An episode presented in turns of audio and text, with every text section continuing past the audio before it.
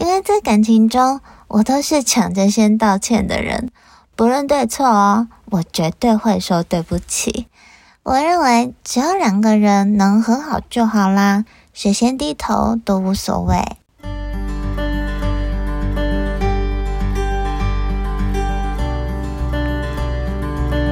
嗨，大家好，我是娜娜 Q，欢迎收听娜娜 Q 的阅读笔记。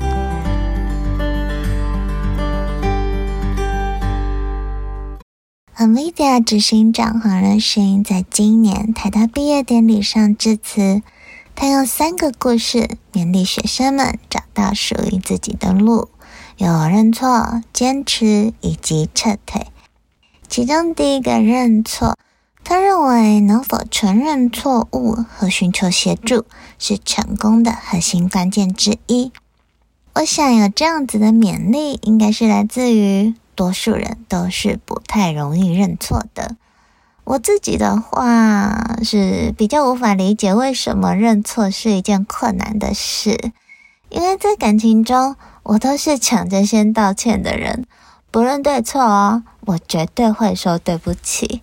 我认为只要两个人能和好就好啦，谁先低头都无所谓。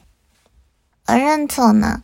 与今天想和大家分享的书籍有很大的关联，就是我可能错了。作者是一位瑞典的经济学家，二十六岁时抛下一切，到泰国森林展开十七年的修行。他用这段精神修炼与最后罹患渐冻症走向死亡的日子，与大家分享。为什么他不再相信自己的每个念头？他并不鼓励人们必须正面思考，也不教导人们该如何过生活，而是学习“我可能错了”的智慧与生命共舞，让痛苦和焦虑云消雾散，让我们活得更快乐、更自由。这是一本被书店誉为每三十个人就有一个人看过的好书，也是我做过最多重点笔记的好书。现在碰到爱书人士，我会推荐的就是《我可能错了》。同样是畅销书，与我之前推荐的底层逻辑相比起来，内容没有来的那么硬，接受度较高，是大家都能舒舒服服阅读完毕的励志书籍。那么今天想跟大家分享的阅读笔记有三则。哎，等一下，我修正一下哦。今天的分享与其说是笔记。我认为它更像是魔法，嗯，对，没错，它就是魔法。所以今天想和大家分享的魔法有三个：第一个魔法是快速解决吵架；第二个魔法是让一个人变得好相处；第三个魔法是断舍离焦虑。先来聊聊第一个魔法：快速解决吵架。某个特别的夜晚。作者在礼堂上遇到一位杰出的比丘，名为阿江加亚萨罗。同时，他也是位能抓住观众注意力，让每个人都全神贯注的厉害讲者。果真，当晚开场第一句话就让大家大吃一惊。他说：“我要传授一句有魔法的真言。由于泰国森林修行派认为魔法那类事物不重要。”因此，通常会摒除与魔法、神秘主义相关的东西。这也难怪他一开口就出乎众人意料。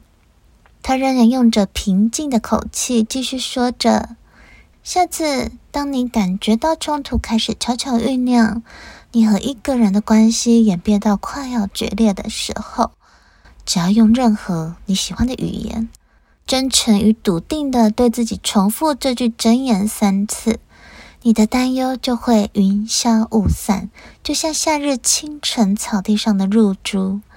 现场啊，鸦雀无声，大家都急着想听他接下来要说的话。他为了制造效果，还故意停顿一下才说：“好的，你们还在听吗？这句有魔法的箴言是这样的：我可能错了，我可能错了，我可能错了。作者表示，这项真理虽然深植于心，并且永远牢记，但他也坦言啊，在自己最需要这句魔法真言的时候，却特别难想起来。我自己会这样解读哦：一句简单又真实的话，能不能发挥作用，取决于个人的智慧。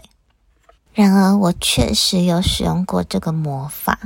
就在我认为即将失去某位好朋友的时候，某天早上醒来，我发现冥想的时候没办法静观，脑中一直转着我和他之间的种种错事，然后莫名其妙的落下眼泪。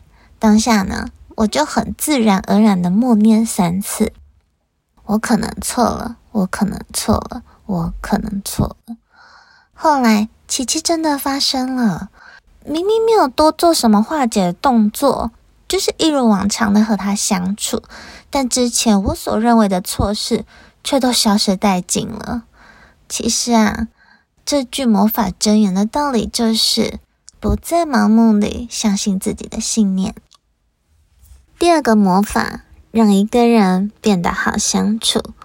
作者认为，我们往往很容易把自己看得太过伟大。若是某个人没办法变成我期待的样子，那么我就会到处批判他；若是某个人没有对我坦诚，那么我就会心生防备，变得没有那么关心他人，变得不太容易接近。所以换个角度思考，如果今天我们遇到一个令自己不喜欢的人，很有可能就是出自于这些原因嘛。因此，能够让一个人变得好相处的魔法，就是学会喜欢他们本来的样子。试着在内心说：“嗨，你尽管保有自己的样子，你就是你，这真是太棒了。你不必是其他样子。我接受你所有的习惯、任性又反常的一面、古怪的心境。你就尽管在我的世界做自己。”这里有你容身的空间。这个魔法的要点在于，当别人也如此对待我们的时候，我们会自然而然的变得更容易相处，因为我们给予彼此一个让他人安心的被接受的机会，以及共同建立一个用同理方式互动的世界。我觉得这个魔法霹雳无敌超爆好用。而且是可以马上见效的。像我上次搭火车回宜兰老家的时候啊，坐在我后头的乘客不晓得在念诵什么文稿，不间断的发出窸窸窣窣的恼人白噪音，听久了让人很躁郁。后来火车行驶到了七度，我受不了了，我决定施展魔法，于是，在心里默念：“嗨。”原来这就是你投入一件事情认真的模样，你就在我的世界做自己吧。我想我也该像你一样投入做自己想做的事，这真是太棒了。